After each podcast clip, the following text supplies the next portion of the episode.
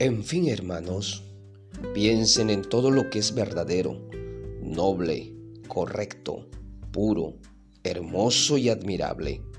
También piensen en lo que tiene alguna virtud, en lo que es digno de reconocimiento. Mantengan su mente ocupada en eso. Una vida sin reflexión no vale la pena vivirlo. ¿Qué es lo mejor que puede esperar hoy?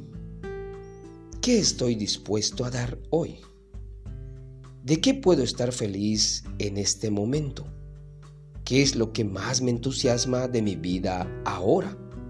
¿Qué aprendo con lo que me pasa? ¿Qué fue lo que más disfruté hoy? ¿Qué he dado y qué he recibido hoy? ¿En qué aspectos soy mejor hoy? ¿Qué he aprendido hoy?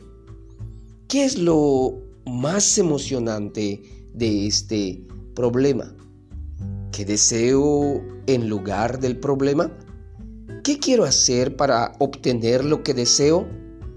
¿Qué es lo que no quiero seguir haciendo para obtener lo que deseo? ¿Cómo puedo disfrutar este momento que me ayuda a lograr mi meta? Si mi problema lo veo como un fracaso, ¿no será una oportunidad para aprender? Hoy te invito a detenerte y a preguntarte por la mañana y aunque no te contestes, sigue preguntándote hasta que tu cerebro cambie su forma de ver su realidad.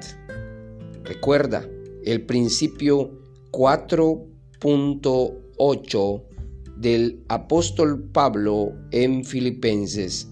En fin, hermanos, piense en todo lo que es verdadero, noble, correcto, puro, hermoso y admirable.